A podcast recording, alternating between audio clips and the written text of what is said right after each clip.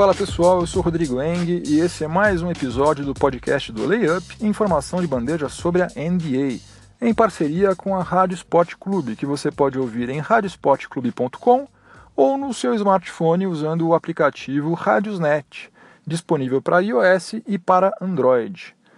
No nosso cardápio de hoje, temos basicamente cinco pratos. Primeiro prato, os bons ventos que estão soprando na ilha de Manhattan, estão fazendo com que os torcedores do New York Knicks finalmente tenham algum motivo para acreditar que dias melhores virão.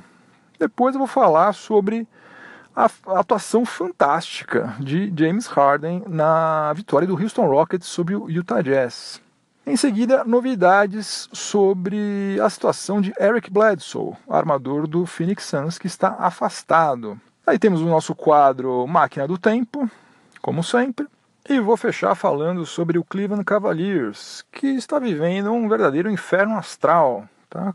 colocando em prática aquela máxima de que tudo que está ruim sempre pode ficar um pouquinho pior, né? E de pouquinho em pouquinho eles estão ficando muito ruins, né? Que é um negócio que ninguém estava esperando por isso, né? Pelo menos é, eu não estava e eu duvido que a maior parte das pessoas que acompanham a NBA esperavam que o Cavs tivesse um início de temporada tão horrível como eles estão tendo. Mas enfim, chega de delongas, o podcast do Layup está no ar. Kristaps Porzingis continua brilhando a cada dia que passa mais depois que Carmelo Anthony saiu de Manhattan. Ele marcou 40 pontos e distribuiu seis bloqueios, né, seis tocos, meia dúzia de tocos na vitória do New York Knicks sobre o Indiana Pacers de virada por 108 a 101.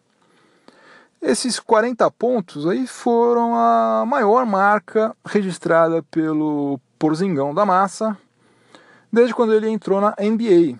Isso é um recorde pessoal dele. E desde a temporada 1983-1984, nenhum outro jogador do New York Knicks que não se chamasse Patrick Ewing tinha conseguido marcar pelo menos 40 pontos e dar pelo menos 6 tocos em uma única partida. O Patrick Ewing, que foi um dos maiores pivôs de todos os tempos, ele fez isso quatro vezes no início dos anos 1990 e quem torce para o Knicks precisou esperar mais de duas décadas para ver algum jogador da franquia fazer isso outra vez. E o Porzingão da Massa fez. Aliás, deixa eu fazer uma pequena, um pequeno colchete, parênteses, sei lá o que, para esclarecer uma coisa que eu vejo que tem bastante gente que não sabe direito por que, que as pessoas chamam o Kristaps Porzingis de letão. Gente, letão é a pessoa que nasceu na Letônia, que é um país. Então, letão não é xingamento, não é elogio, não é qualidade, não é, ah, o cara é um letão. Não, letão é a pessoa que nasceu na Letônia, né? Desculpa eu ter que falar essas coisas meio óbvias, mas tem gente que não sabe. Outro dia eu presenciei uma conversa, no mínimo, engraçada sobre esse assunto. É, outra coisa que é, bastante gente chama o Kristaps Porzingis de unicórnio. E também percebi que tem gente que não sabe por que, que chamam ele de unicórnio. É uma coisa muito simples, é porque ele é um, uma raridade, ele é um, é um jogador raríssimo, ele mede 2,21 metros e, e ele arremessa muito bem, ele é super ágil, ele ganhou aquele torneio de habilidades no All-Star Weekend, né? um cara de 2,21 metros e ser ágil a ponto de conseguir ganhar o torneio de habilidades, vai ser raro assim lá longe. Então, como unicórnio é um bicho tão raro, tão raro que nem existe, né? Unicórnio, obviamente, é um ser mitológico, mas enfim. Por causa disso, chamam ele de unicórnio, tá? Não é por nenhum outro motivo. Mas não é só o letão unicórnio, ou unicórnio letão, como queiram, que está fazendo com que o pessoal que torce para o Knicks fique animado, empolgado com a campanha da franquia, porque eles também estão entusiasmados com as performances defensivas do Frank Nilikina, o calouro que foi selecionado nesse último draft. É, embora ofensivamente ele não tenha apresentado nada de muito espetacular, muito pelo contrário, aliás, É, defensivamente, como eu já falei, esse rapaz aí tem mostrado que pode é, proporcionar uma defesa de perímetro importantíssima, algo que o Knicks precisava desesperadamente há um tempão e aparentemente o Niliquina é capaz de fazer este serviço aí, que é um serviço extremamente é, útil, necessário, essencial para qualquer time que se preze, que tenha qualquer aspiração na NBA. O Porzingis junto com o Aniliquina nesse jogo contra o, o Pacers, eles atuaram juntos apenas durante 14 minutos. Só que durante esses 14 minutos, o Knicks marcou 45 pontos e sofreu apenas 20 pontos. Porzingis fazendo cesta, dando toco e o Aniliquina atrapalhando a vida do Vitor Oladipo, dos caras que atuam no backcourt lá do Pacers. Então, essa é uma outra razão pela qual o pessoal do Knicks está entusiasmado, está esperançoso com o futuro da franquia de Manhattan. Hoje o Knicks tem campanha positiva, está com cinco vitórias e quatro derrotas e ocupa a sétima posição na Conferência Leste. Aquela conversa, né? Tá um pouco cedo para isso, né? Mas se o campeonato terminasse hoje, o New York Knicks estaria classificado para os playoffs. É, o Porzingão está carregando o time nas costas, né? Já que o Tim Hardaway Jr., que seria o outro jogador com a missão de pontuar, né? Ele está com um aproveitamento de apenas 39,1%, né? Aquele jogador que foi contratado a peso de ouro para ser o cara que resolve, ele está com um aproveitamento inferior a 40% nos arremessos de quadra. Então está sobrando tudo para o Porzingão, que por enquanto pelo menos está dando conta do recado. O Letão está com média de 30,2 pontos por partida, está alguns décimos atrás do Yannis Antetokounmpo, que é o líder da NBA, é o cestinha da NBA, e alguns décimos à frente de James Harden. Por falar em James Harden. Na mesma noite em que Kristaps Porzingis eh, quebrou seu recorde pessoal de pontos na NBA, James Harden deve ter ficado com inveja e resolveu fazer igual. Ele meteu 56 pontos e distribuiu 13 assistências na vitória é, barra massacre que o Houston Rockets aplicou sobre o Utah Jazz. É, foi 137 a 110. Uma sacolada. E mais incrível ainda é se você lembrar que o Jazz, na temporada passada, foi o time com a melhor defesa. Dos 30 times, Utah Jazz foi aquele que teve a melhor defesa de todos. E está tomando de 137 agora do Houston Rockets. Impressionante.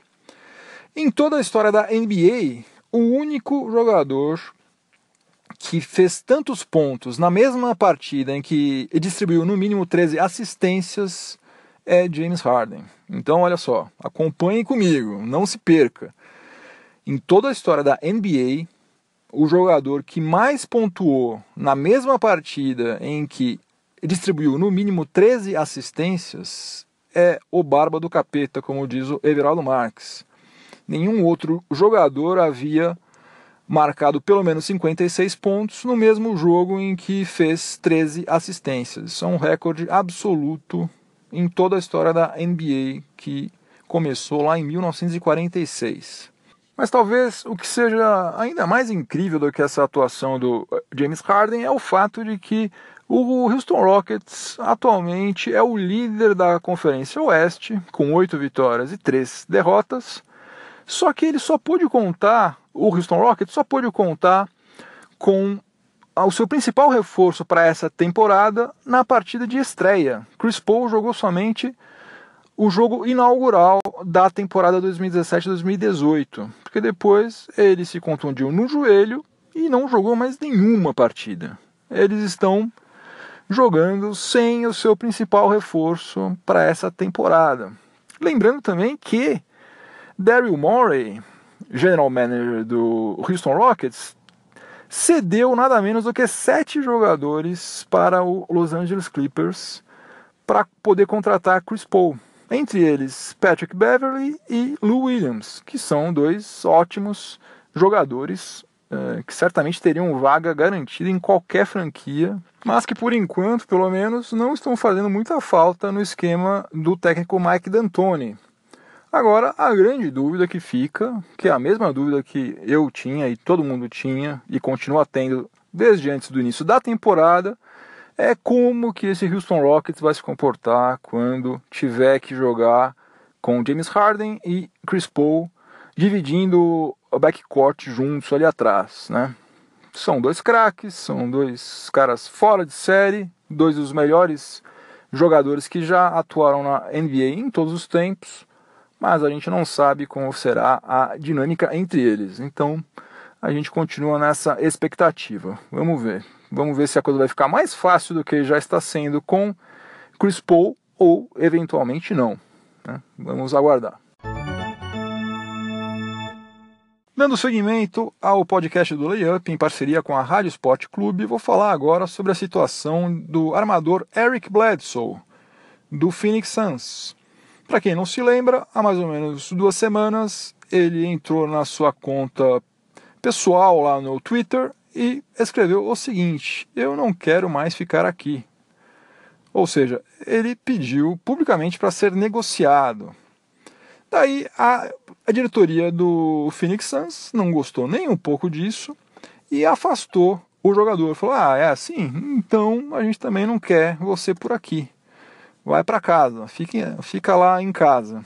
É de castigo. Vai lá jogar PlayStation, assistir Netflix. Não queremos você por aqui. E eles ficaram nesse meio tempo tentando negociar Eric Bledsoe. Há rumores de que há pelo menos três franquias interessadas nele, que são Milwaukee Bucks, New York Knicks e Denver Nuggets.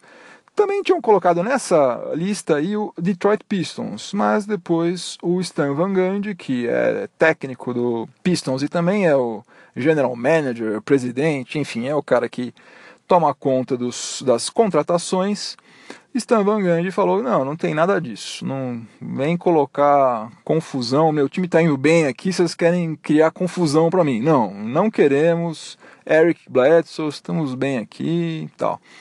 Mas enfim, são esses três times, pelo menos por enquanto, que a gente sabe que tem interesse nele. O problema é que é, nenhum deles está disposto a ceder o que o Phoenix Suns quer para é, negociar Eric Bledsoe.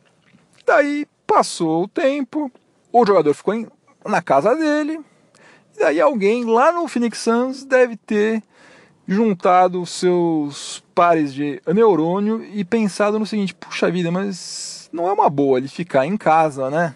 Porque a gente está pagando o salário dele, ele talvez não esteja bem fisicamente. Será que ele está comendo Nutella, está comendo pipoca? O que, que ele está fazendo lá? Aí o gênio lá no Phoenix Suns telefonou para ele e falou: Olha, Eric Bledsoe, a gente quer que você venha treinar aqui, pelo menos. Né? Jogar você não vai jogar, mas a gente quer que você treine, a gente quer que você esteja é, fisicamente condicionado. Então ele foi chamado de volta, ele vai manter os seus treinos físicos lá no centro de treinamentos do Phoenix Suns, mas ele vai treinar à parte, ele não vai ser reintegrado ao elenco, ele vai ficar treinando à parte até que o front office do Suns consiga encontrar algum negócio que interesse para ambas as partes aí. Ambas as partes não, né? Porque ele não tem aquela no trade clause, ele não apita nada. Se eles quiserem trocá-lo com um time para o qual ele não deseja ir, azar dele, porque eles podem trocá-lo com qualquer uma das outras 29 franquias sem que ele possa fazer absolutamente nada. E lembrando uma coisa, o Eric Bledsoe, ele é ele tem como agente o Rich Paul. Rich Paul é aquele amigo pessoal do LeBron James, também é agente do LeBron James e é agente do John Wall, do Ben Simmons e de outros vários jogadores. E até pouco tempo atrás, você ser agenciado pelo Rich Paul era um negócio fantástico, porque o cara fazia coisas incríveis. Ele conseguiu aquele contrato pro Tristan Thompson, incrível. O próprio contrato do Eric Bledsoe, para a época em que ele foi feito, era um contrato excelente. Hoje em dia, perto do que está circulando de grana lá na NBA, até que não é tanto assim. Mas, enfim, é um cara que tinha uma reputação incrível. Aliás, tem ainda, né? Tem uma reputação fantástica. Só que, recentemente, dois dos seus clientes travaram uma certa queda de braço com as suas respectivas franquias, que foram Nerlens Noel com o Dallas Mavericks e o Shabazz Muhammad com o Minnesota Timberwolves. Os dois ficaram numa queda de braço para tentar conseguir um contrato fantástico e não conseguiram. Acabaram assinando por valores muito inferiores ao que eles desejavam o que pode ser interpretado como uma derrota né, para o Rich Paul. Né, um sinal de que ele talvez já não tenha a mesma força que ele tinha a questão de dois ou três anos atrás.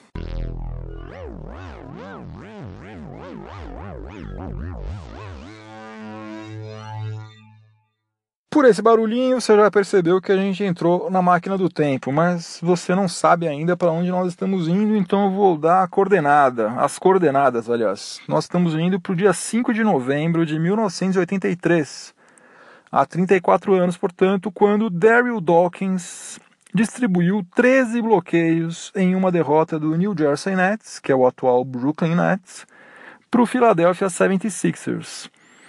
É, a derrota foi por 119 a 112.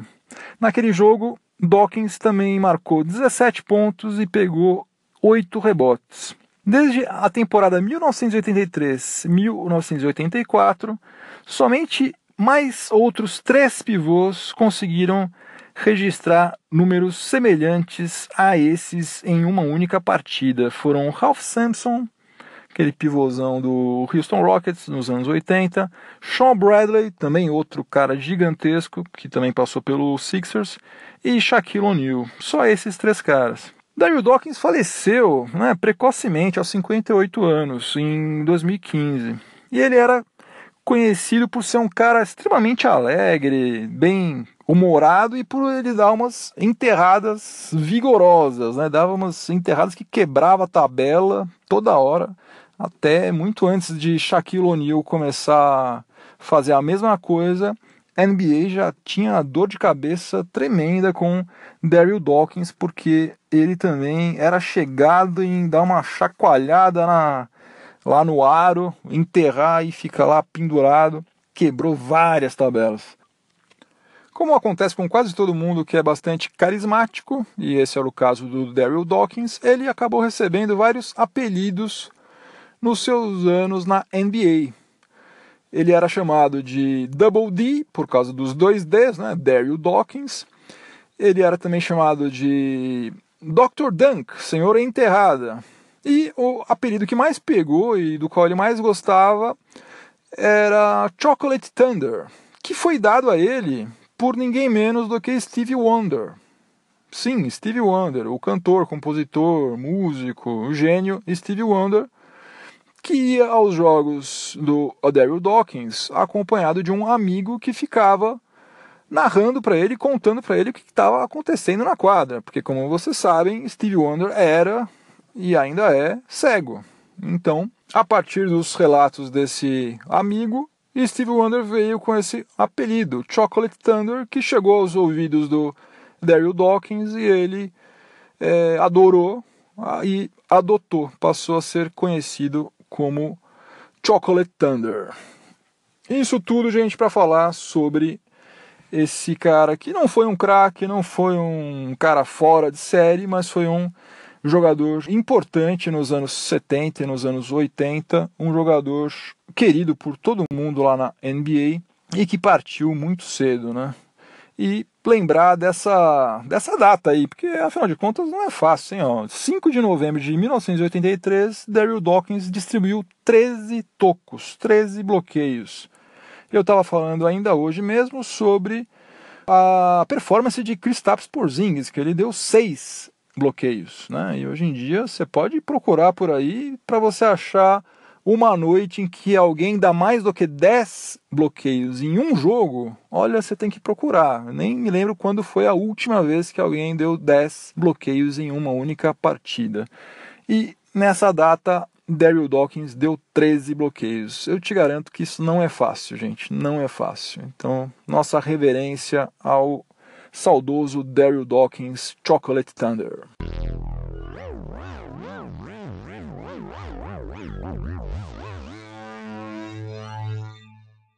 E cá estou eu falando mais uma vez sobre Cleveland Cavaliers, porque simplesmente é impossível ignorar o que está acontecendo lá com a franquia de Ohio. Eles perderam a sexta das últimas oito partidas e dessa vez eles perderam para o Atlanta Hawks em Ohio. Perderam em Cleveland para um time que é, foi concebido, ele foi concebido para ser horrível. Antes de a temporada começar, os dirigentes do Hawks se reuniram e resolveram que, olha gente, vamos montar um time bem ruim? Vamos, mas bem ruim mesmo, hein? Beleza, vamos montar. E eles montaram, eles montaram um time que é horrível. Nós temos duas conferências na NBA, a Conferência Oeste e a Conferência Leste. Né? Todo mundo sabe disso. A Conferência Oeste, há muito tempo, é tecnicamente mais forte e a Leste um pouco mais fraca. O Atlanta Hawks é o lanterna da Conferência Leste, ou seja, ele é o pior time da NBA. E o plano deles está dando certo, porque eles querem é, fazer uma campanha horrível para daí, no ano que vem, selecionarem um bom calouro no próximo draft. Até aí eles estão, tá tudo certo. Eles estão executando o plano à risca, tá tudo dando certo. Só que eles tiveram um pequeno contratempo, porque eles acabaram ganhando do Cleveland Cavaliers de LeBron James, do Dwayne Wade, lá em Ohio. E tem uma máxima que a gente aprende na vida, a duras penas, né? Levando umas marretadas na cabeça, que é aquela história de que tudo que tá ruim pode ficar um pouquinho pior, né? Sempre pode ficar um pouquinho pior. Se a fase tá ruim, não vem com aquela história de que, ah, depois da tempestade vem a bonança. Não, não, não é por aí. Se tá tudo ruim, trabalha duro, rala, se esforça, porque do céu não vai cair nada bom, vai ficar pior. Se você não fizer nada, a situação vai ficar pior do que ela está. E é exatamente isso, aparentemente, que está acontecendo com o Cleveland Cavaliers. A situação não era boa, tá ficando pior. A cada dia que passa vai ficando um pouquinho pior, um pouquinho pior e ninguém tá fazendo nada. Ninguém tá tomando providência nenhuma. Eles já estão sem Isaiah Thomas desde o início da temporada, machucado. Perderam Tristan Thompson, machucado. Perderam Iman Shumpert, machucado. E no meio do jogo do Hawks, contra o Hawks, Kevin Love saiu, foi direto pro vestiário é, passando mal. Ele estava com falta de ar, estava com dor de estômago, saiu da Quicken Loans Arena, foi direto para um hospital lá em Cleveland para fazer exames. Então você já imagina o que, que, vai ser desse time se não puder contar também com Kevin Love. Né? Quem que vai pegar rebote nesse time, gente? Olha, um negócio assim tenebroso. Tá? O negócio está muito feio por lá a situação do Kevs talvez só não seja pior do que a situação da Nike, porque nesse jogo, quando Kevin Love foi pro vestiário, ele estava frustrado pelo fato de não poder jogar mais, estava passando mal, sentindo mal, sobrou para a camisa que ele estava usando, a camisa de jogo dele, ele rasgou a camisa como se fosse um trapo qualquer. Tudo bem que ele é um cara forte, como quase todos os jogadores da NBA, né? Todo mundo come, come bem, faz musculação, tem uns ali que certamente devem tomar umas bombas e tal, mas enfim. Ele rasgou a camisa como se fosse um trapo, em rede nacional, em rede é, internacional, intergaláctica. Deve ter até ET que deve ter visto isso aí é muita propaganda negativa junta para Nike, porque essa aí eu acho que já deve ser a quarta ou quinta camisa que é rasgada em rede intergaláctica desde quando a Nike se tornou fornecedora de material esportivo da NBA. Então, eles também precisam fazer alguma coisa, porque não só o Kevs, a Nike também precisa tomar alguma providência, porque só vai piorar. A gente vai fazer uma estatística de quantas camisas rasgadas a gente vai ter até o final da temporada. Assim, vai ser um negócio incrível, incrível. Nesse ritmo, até o mês de abril, a gente vai ter umas 50, 60, porque não para, não para. A cada duas, três rodadas é uma camisa rasgada. Então é bom a Nike abrir o olho dela aí, porque o negócio tá ruim para eles também. Tá dando ruim lá para eles. Estourou o cronômetro, não dá tempo para mais nada, a não ser para os meus recados habituais. O primeiro é que você pode participar deste podcast me mandando uma mensagem de contendo uma crítica, um elogio, uma dúvida, uma sugestão, seja lá o que for, usando a hashtag Layup no Twitter ou, se você preferir, entrando no site do Layup, layup.com.br, vai lá na página de contato, me manda uma mensagem. Você vai estar me ajudando a fazer este podcast. Recado número 2. Saiu a newsletter número 25 do Layup, mais de dois anos consecutivos de material exclusivo para quem é amante da NBA.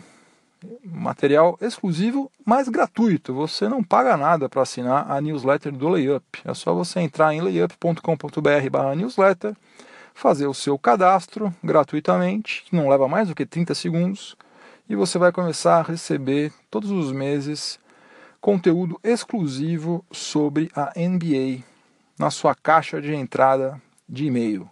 O terceiro e último recado, mas não menos importante do que os anteriores, é reiterar os horários em que a Rádio Esporte Clube transmite os episódios do Layup. Às terças-feiras, às 20 horas e 45 minutos, mais conhecida como 15 para as 9 da noite, e às sextas-feiras, às 20 horas, mais conhecida como 8 horas da noite. É... aliás, se você estiver ouvindo esse episódio na Rádio Esporte Clube, fique sintonizado que vem mais informação esportiva na sequência. E se você estiver ouvindo no seu smartphone, aproveite, perca alguns segundos do seu dia aí para avaliar positivamente o podcast do Layup, porque assim você vai estar tá me dando uma força descomunal para manter esse projeto funcionando na ativa. Um grande abraço para todo mundo e até a próxima. Tchau, tchau.